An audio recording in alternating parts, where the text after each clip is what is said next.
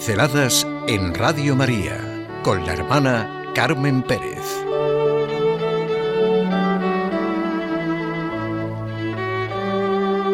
La comprensión. Tú me sondeas y me conoces.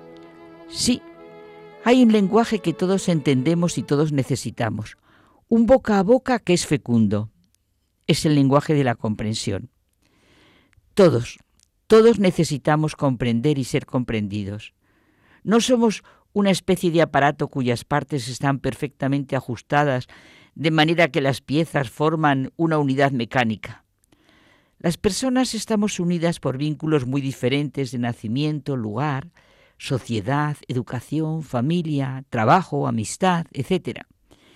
Pero cada uno tenemos nuestra individualidad, nuestro propio centro, al que referimos las experiencias, actividades y del que emergen todo tipo de conexiones. En cada uno actúan fuerzas que nos contrarían, dificultades a superar, todo aquello que hace que cueste la convivencia. ¿Verdad que una de las grandes necesidades de nuestro momento es la de la comprensión? Si hubiera amor, habría comprensión. Amaos como yo os he amado, nos dice Jesucristo. El amor siempre ve las posibilidades que hay en el otro. Me ha impresionado que la palabra comprensión significa abrazar, ceñir, entender, alcanzar, penetrar, encontrar la raíz de los sentimientos del otro. Pero la primera palabra que he dicho nos causa impresión y nos pone en rumbo directo a meternos de lleno en la realidad de lo que en nuestra vida puede significar la comprensión, abrazar. Claro, no abrazamos a cualquiera. El abrazo verdadero es la gran firma en unas relaciones. Esa es quizá nuestra cerrazón, la pobreza de nuestro interior, la falta de buen corazón, los muros que levantamos en la vida, en nuestras relaciones, una de las vivencias grandes de la vida, que los seres humanos somos capaces de experimentar es sentirse abrazados por Dios, la maravilla de las maravillas, ¿verdad? Tiene una fuerza extraordinaria y significa caminar por la vida como hace el niño que corretea confiado y seguro junto a sus padres. Se cae, llora, se enfada, grita, pero se sabe abrazado. Lo auténticamente humano es la comprensión que solo comienza cuando salgo de esa relación de simpatía-antipatía e intento dejar valer al otro tal como es. No le inserto en mis medidas, en mis criterios, en mis inclinaciones y aversiones. Él es tan sí mismo como yo. Nuestra mirada de ser libre. Una amistad solo es amistad cuando el uno no enjuicia al otro por, no sé, por aquello para lo que le puede usar, sino que le permite ser sencillamente lo que es.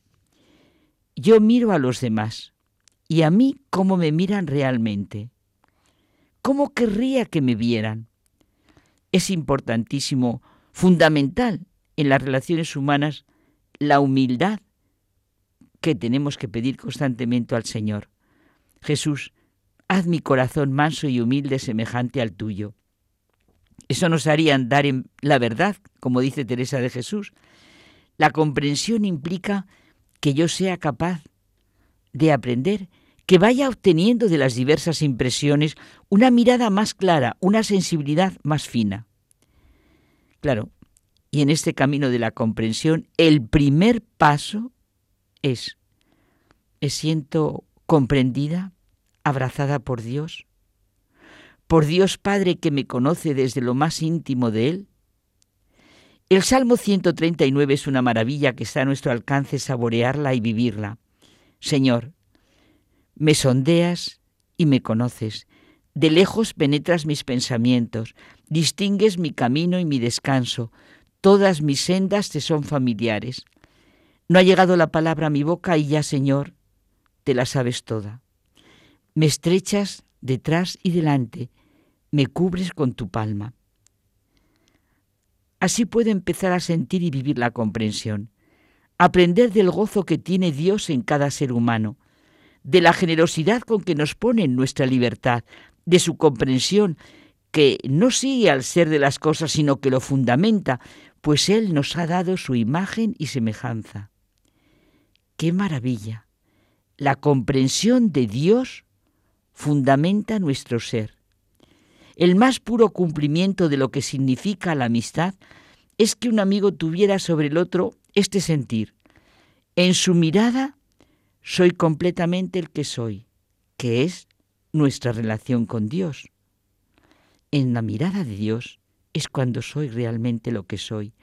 Su mirada no me estrecha, me hace lo que soy, no como reproche, sino que ella es donde empiezo a ser por completo yo mismo.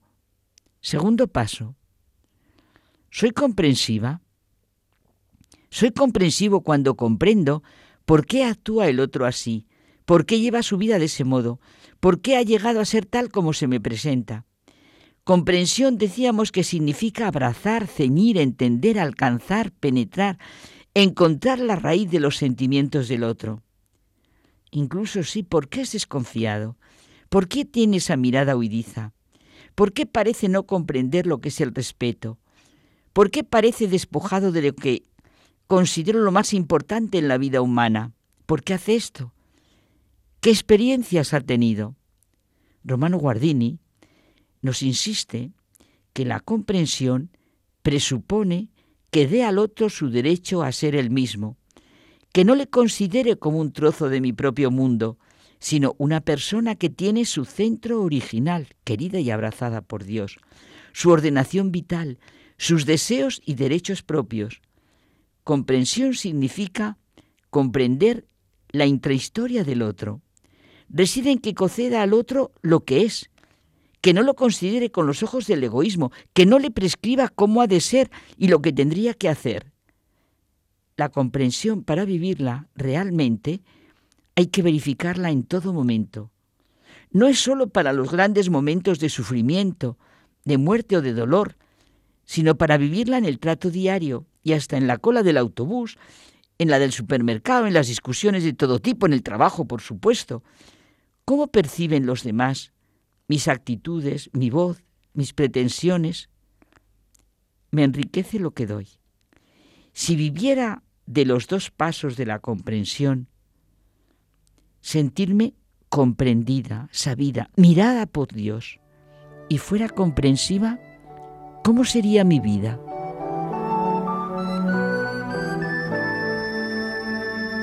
Pinceladas en Radio María con la hermana Carmen Pérez.